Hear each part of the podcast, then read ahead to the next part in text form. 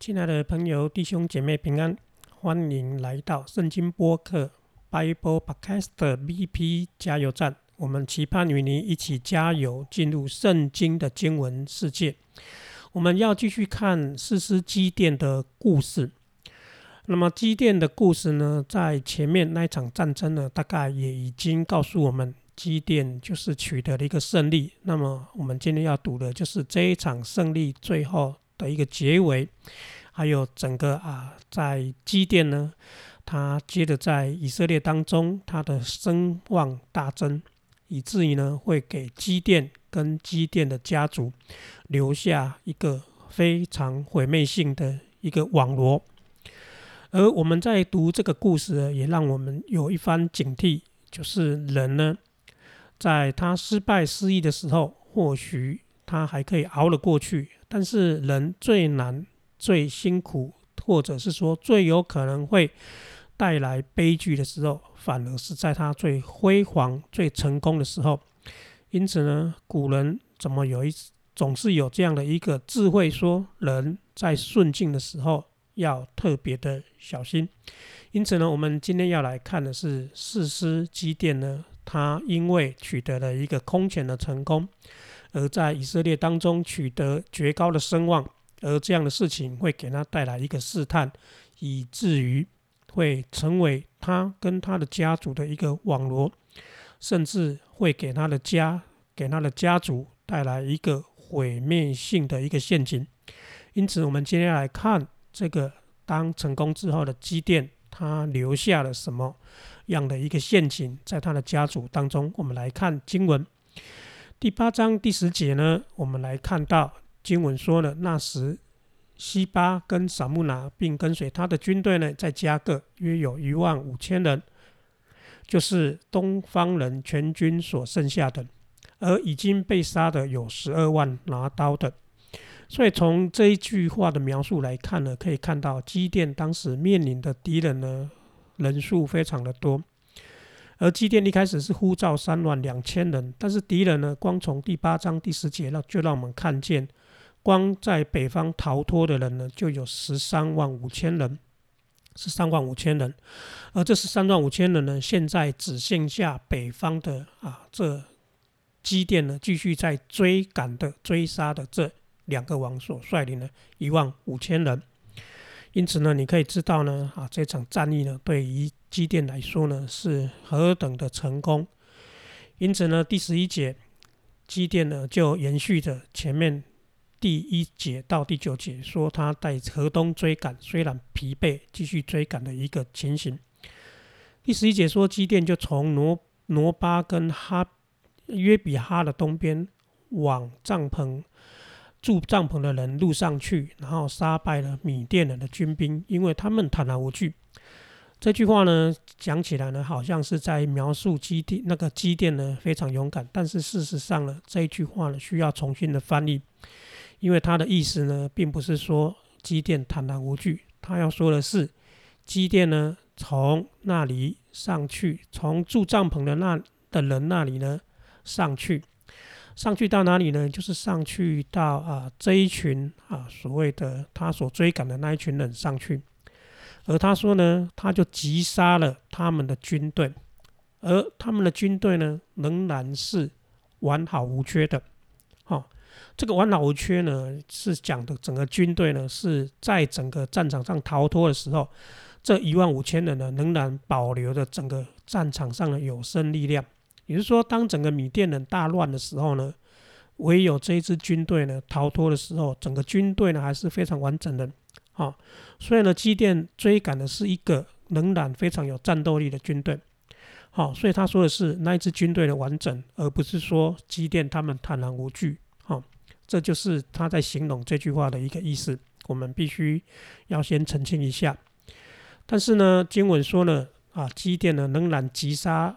击杀这一支呢非常完整的军队哈，那么第十二节就说了，巴西巴呢跟萨木拉就逃跑，那逃跑的时候呢，基甸就追赶他，而且呢把他们逮住了哈，于是呢全军呢就整个溃散，而这整个惊散这一个字呢又叫做战力，哈，那又叫做哈瑞哈瑞的啊，这个字呢又叫战斗哈，就全军就战斗。那我们知道呢啊，之前呢有讲到了基甸他们来到那个泉水，又叫也是战斗哈。那这边十二节形容的是，当基甸击打他们呢，抓了那两个网，活活的抓住的时候呢，他说整个军队的战斗哈，就整个溃散掉了。所以你也可以知道呢，基甸即便只率领三百个人，他仍然是可以击杀败这一万五千人的军队，而且是活捉了他们的王哈，他们的王。所以你可以看到基甸呢，他虽然在这种追赶过程当中，但是他跟过往不一样，非常的勇敢，势如破竹。可以说呢，是神与他们同在哈，神与他们同在。那你也可以知道哈，这个情形呢，当他击杀这个军队的时候呢，这个军队老实说，好看是好看，但是呢，他面对基甸的攻击呢，仿佛是啊纸做的老虎一般。于是呢，这时候经文就说了，基甸呢取得空前的胜利，他要班师回朝。那他班师回朝，他从约旦河东要回到河西呢？他一定会路过当时呢拒绝帮忙他的两个两个城市，就是基列那边的两个城市的人。因此呢，我们就看了十三节，他就说约阿斯的儿子基甸呢，就从西列斯波哦，就是那个战场上哈，那个战场回来。那回来呢，就到了苏哥城。他首先到苏哥城，那经文呢说他到苏哥那里了。抓住了一个少年人，哈，他抓住了一个少年人。那为什么叫做抓住一个少年人呢？会不会是整个苏哥城知道呢？机电要回来，赶快跑，然后有一个少年人被抓住了呢？哦，会不会是这个原因呢？或者是说他们特别的去虏获了一个少年人，捕获了一个少年人，要来问说，机电问了一件事情，他说城里的长老到底是谁？这些苏哥人的长长老到底是谁？你把它写下来。于是呢，他就把这一些人写下来了，哈。那为什么要写下这一些长老呢？这七十七个人呢？因为之前呢，基甸有说，当他得胜回来的时候呢，要用荆棘呢折打这城的人。那他不可能折打全城的人，至少呢，他知道折打那一些带领的头领袖，就是那一些长老。好于是呢，基甸取了这个名单，他就到了苏哥去了。他对那里的人说：“从前你们曾经取笑我，曾经讥笑我，说呢，说我说巴西来跟啊撒木拉已经在你手里了吗？而以至于我们要必须给你食物，给还有给跟随你这些疲乏之人。意思说他之前被看衰哈，就是被看衰，就是看他们呢不可能打赢这场胜战，是啊，这场啊战争硬仗。”但是呢，基甸就确实打赢了，以至于当他回来的时候，他就必须教训这一群当时置身事外，而且说风凉话、不愿意帮忙的苏格人。事实上呢，基甸这个作为是合理的，因为当他不这样做的时候呢，以他们不会学乖，从此呢，他们就要在整个以色列当中呢自绝以色列。所以呢，基甸就对他们做了一个处置。现在呢，他说了，我已经把敌人呢，西巴跟撒木了，撒木撒木拿抓来了，而且就在你们眼前。于是呢，这个苏格人一看呢，大概就觉得大事不妙。于是呢，经文就说了，基甸呢就捉拿了那城的长老，而且用野地里面的荆棘条呢责打他们，责打他们。那那个荆棘是打在长老身上的，但是那个羞羞辱是羞辱整个城哈，羞辱整个城。那这也是给他们一个教训。那么第十七节又说了，于是他们他又拆了皮努伊勒的楼，杀了那城里面的人。哇！所以呢，你可以说呢，这个当中呢，他那个刑法是多么的重哦。但是这个杀了城里的人，似乎是下手过重一点，这可能会给基甸家族的人呢留下一些不好的名声。哈，也就是说，他可能过于愤怒了哈。责打是合理，但是啊，当杀杀这一群人啊，另外一个城的人可能就是过分了哈。不过也可以看到，基甸在这种过程当中呢，他似乎也是一个普通的人啊，蛮有血气的哈。那这也是我们的警戒哈。我们说可以发怒，但是那个发怒要合理，不要超过那个界限。第十八节呢，基甸接下来要处理那一个啊，他所虏获的、所活捉的啊，那一个啊，米甸人的王，他就问这两个人被捕捉的王西巴跟撒木拿说：“你们在他伯山所杀的人是长怎样子？”他博山，他博山在哪里呢？我们之前有读过那个士师底波拉，他也曾经提到耶斯列平原的他博山。他博山呢是拿佛他利呢要下来耶斯列平原呢，他脚要征战，他占据那个所谓的他博山上的一个战略要地。所以呢，这边他问他们说：“你们在他博山杀的人是谁呢？”可能是在啊，当米甸人啊进入到加啊以撒加支派的时候，可能拿佛他利的人，或是啊。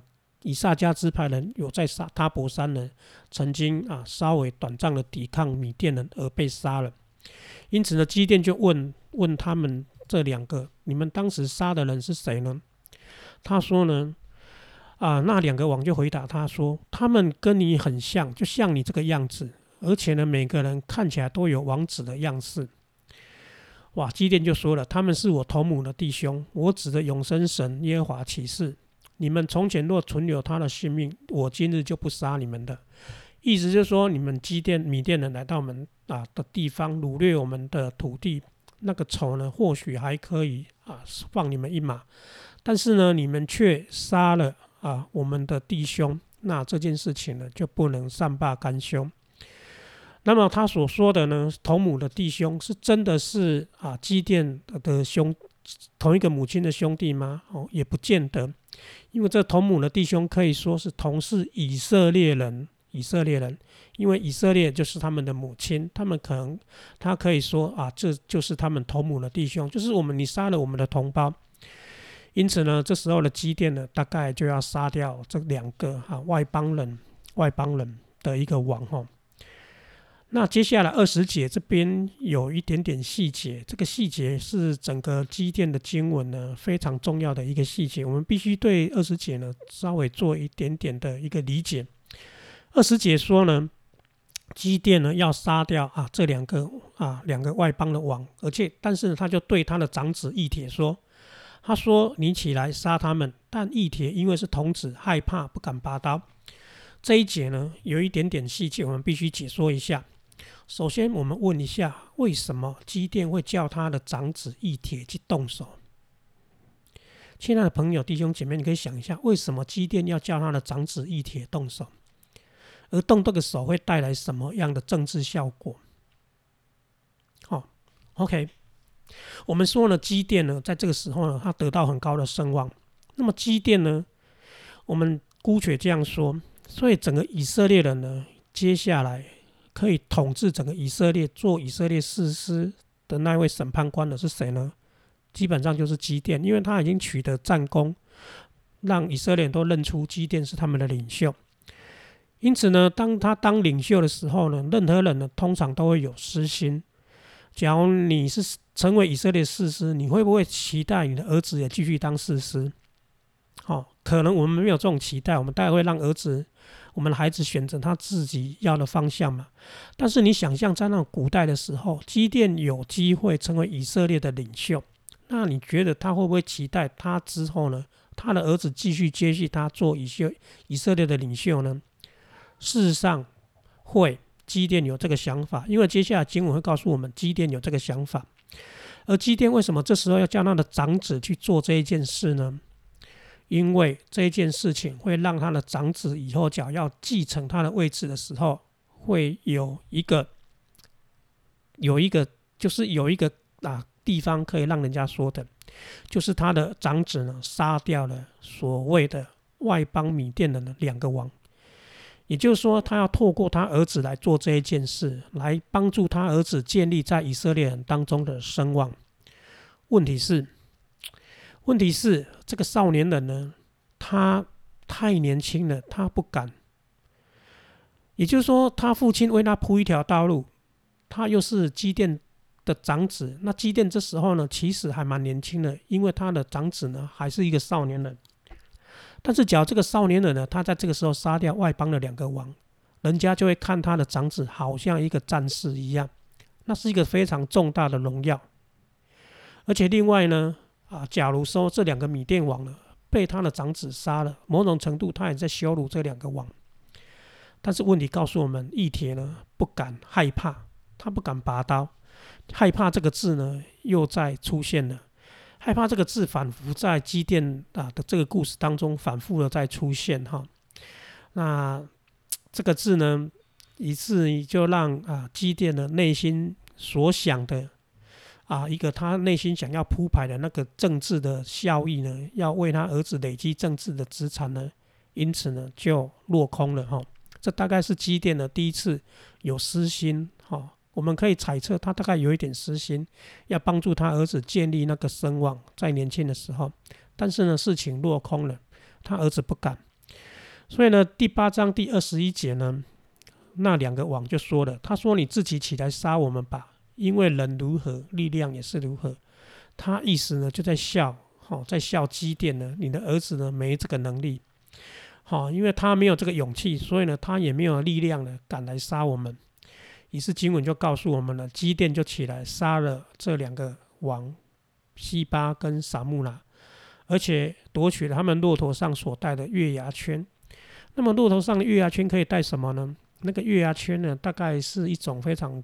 贵重的一个啊，所谓的啊一个装饰品哈，而那个装饰品呢，基本上呢，可以在可以反映出呢那个王的地位，也就是说呢，基甸抢的那个月牙圈呢，也是代表说他曾经击杀了啊外邦的两个王哈，这也是一种一种啊所谓的战利品的效果哈，所以呢啊，不过呢这个月牙圈呢。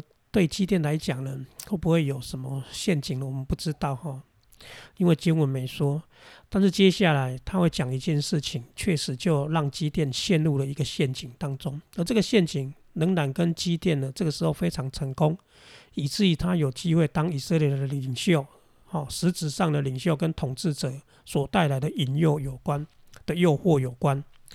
二十二节就说了，这个诱惑来了。以色列人呢，就来到基甸那里，对他说：“说什么呢？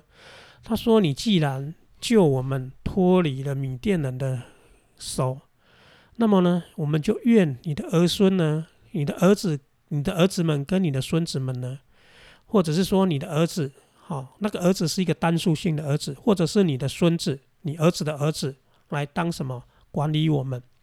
因为呢，你拯救了我们。”以色列人这句话是什么意思呢？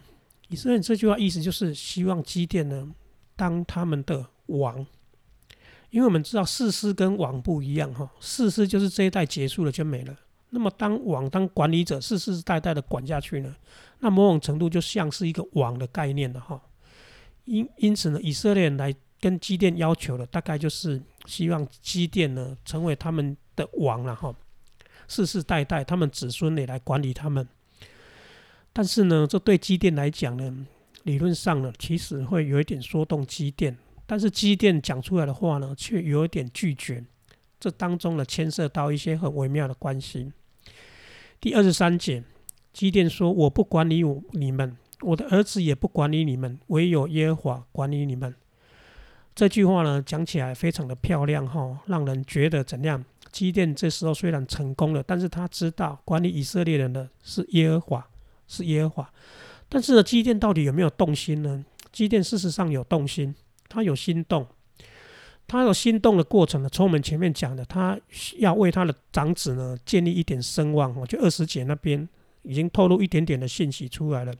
但是他的长子没有下手杀掉敌人的王，所以呢，就让基甸呢可能就因此打消了那一个要当王，然后让他儿子继续当王的一个念头，因为呢。前面的那个事情看起来他儿子没有下手，以至于基甸觉得可能还时间不够，没有时机没有到。但是基甸呢，这时候说呢，我有耶和华管你们。但是基甸的内心呢，却又有一点点不甘寂寞的想法，因为二十四节告诉我们，基甸对他们说：“说我对你们还有一件事情要求你们，我不当你们的王，但是有一件事情要求你们，求你们个人呢，将所夺的耳环给我。”哦，原来他说呢，仇敌是以实玛利人哈，就是以实玛利的后代，就是米甸跟那个所谓的亚玛利人哦，他们是基本上游牧民族，他们可能是有穿穿那个金耳环的一个习惯哦。他说把那些所夺来的战利品耳环给我，那么他要这个耳环做什么呢？这个耳环呢，啊，接下来就告诉我们了哈。于是呢，众人就说我们愿意给你。哦，于是呢，他们就铺开一个外衣，个人把所夺的耳环都丢在其中。哇，所以呢，基甸说了这句话呢，他们也蛮愿意的哈。这不容易耶。基甸说要把你们的战利品交出来，他们是真的交出来。因为那战利品金耳环，其实呢，他们可以不交出来，就当做他们战场上的战利品。但是这一群人说，我们愿意交给你。结果呢，基甸所要的金耳环总共有一千七百舍克勒的金子。一千七百西色克勒大概是多少呢？一色克勒大概是三十公克哈，所以一公斤呢，一千七百色克勒大概是呃一万十七万哈，呃五十一万五十一万五十一万公克的五十一万公斤五十一万公斤的黄金，那是一个非常不得了哈啊，抱歉，大概是三十四公斤的黄金了哈，三十四公斤啊，算起来大概是。而且呢，还有米米甸王所戴的月环、耳坠，还有所穿的紫色衣服，还有骆驼啊颈项上的金链子，所以呢，这金子非常多。于是呢，基地基甸要这些啊这些啊金金金子呢做什么呢？二十七节告诉我们，基甸呢做了一件事情，基甸用那些金子打造一个以弗德，而且设设立在他的本城俄佛拉。于是呢，后来以色列人都拜呃那个以那个耶那以福德行了邪淫，这就成了基甸和他全家的网络，就成为他跟他全家的一个什么陷阱。那么就来想一下，为什么基甸他要他拒绝了以色列人要当王，但是他又要以色列人拿出金子，他造一个以佛德呢？我们假如知道哈，反正一旦有攻击的人呢，他都希望他的名字被纪念，因此呢，很多人呢就在那一个他所的建设当中会留下他的名字。比如说，假如有人盖了一栋大楼，他可能就用那一栋大楼为以他的名字来命名，因此呢，人就知道哦，那栋大楼是谁盖的。以后人家看到那大楼就会记得他。那么基甸呢，他拒绝了以色列人说要他们全家继续当王。但是呢，基甸虽然表面上拒绝了，但是他仍然造一个以佛德设立在他的家，以至于呢，以色列人就到那边拜那个以佛德。所以基甸造这个以佛德呢，某种程度是要让人呢去记得基甸他曾经拯救了以色列人这件事情。而这件事情呢，对基甸来讲，他想说这样他们以色列人就不会忘记他们家。但是呢，这件事情却让呢所有的以色列人呢陷入一种哦这种崇拜的一个状况哈，等于说他们不敬拜以色列神耶和华，他们反而去拜那个以佛等。那这个现象呢，拿金子制造以佛等，就有点像出埃及哦亚伦要金子制造一个金牛犊的样子，就很像，就是一个看得到的人看得到的东西，让人以为那个东西是可以保护他们的象征。因此呢，他就经文就说了，就是成为以色列人啊行淫。所谓的行淫呢，就是离开上帝哈，在信仰上不忠诚。而这件事情呢，也成为基甸和他全家的什么网罗？网罗又叫陷阱引诱哈，引诱。因为呢，基甸呢，他现在他开始呢，对权力这一件事情呢，他已经有动心了，所以他才会做这个以佛等。虽然表面上他拒绝以色列人永立他们家做王，但是呢，从他要他的儿子去杀敌人的的原的那个首领呢，包含后来制造这个以佛德呢，隐隐约约都透露出了积淀内心的一个对于权力的一个欲望。虽然他勉强把那欲望压住，没有让人发现，但是他透露出来就是有。而为什么会有呢？我们在读下一次的时候呢，约阿斯那个所谓的基甸家里的一个悲剧呢，就是兄弟互相残杀的时候呢，我们可以从那当中看出基甸是真的有想要当以色列的王的一个一个想法，或者当以色列首首领的想法哈。好，不过呢，我们下次再谈二十八节就说了，于是呢，米甸人就被以色列祝福，不敢再抬头。基甸还在的时候，国中太平四十年。所以你可以想象，基甸那一场战争呢，为整个以色列呢取得大概有四十年的和平，真的是非常不容易。但是呢，通常当一个人呢当了士师四十年了，这也是他麻烦的问题，因为在这四十年之前呢，所有的以色列人会对他的家跟他的家族呢寄予很高的厚望。而这样的厚望呢，会在以基甸呢，以色列的这一任士师死之后呢，会造成他们家的一个很大的一个灾难。而这个灾难跟权力斗争有关，跟权位的欲望有关，就是基甸在这边他立了一个以佛德而造成的一个陷阱。好，所以呢，我们啊先把这一段呢啊停留在这里，大家先留下一些疑问哈。这个疑问呢，我们要到下一次呢才会把它完全的揭开来。就是为什么呢？基甸表面拒绝当以色列人的首领或者是王呢？但是呢，他建造这个以佛德、金以佛德呢，却是透露出他内心的世界，还有给他带来了一个危机。我们必须要等到下一次才会谈得更透彻一点。好，亲爱的朋友呢，基电呢啊，从一个软弱的、从一个毫无信心的士师呢，现在一步一步啊，毫无啊。好，非常胆小的一个啊，打在地洞里面打鼓的人呢，一直逐渐的发展信心，逐渐的成长，以至于他现在成为以色列的士师哈。这是一条信心的过程，那也是上帝呢使用呼召拣选人的一个过程。哦，所以我们看见呢，信心呢是会成长的哈，那是一个过程。那我们呢也盼望呢，神呢在我们日常生活当中也是这样引导我们哦，鼓励你，鼓励我。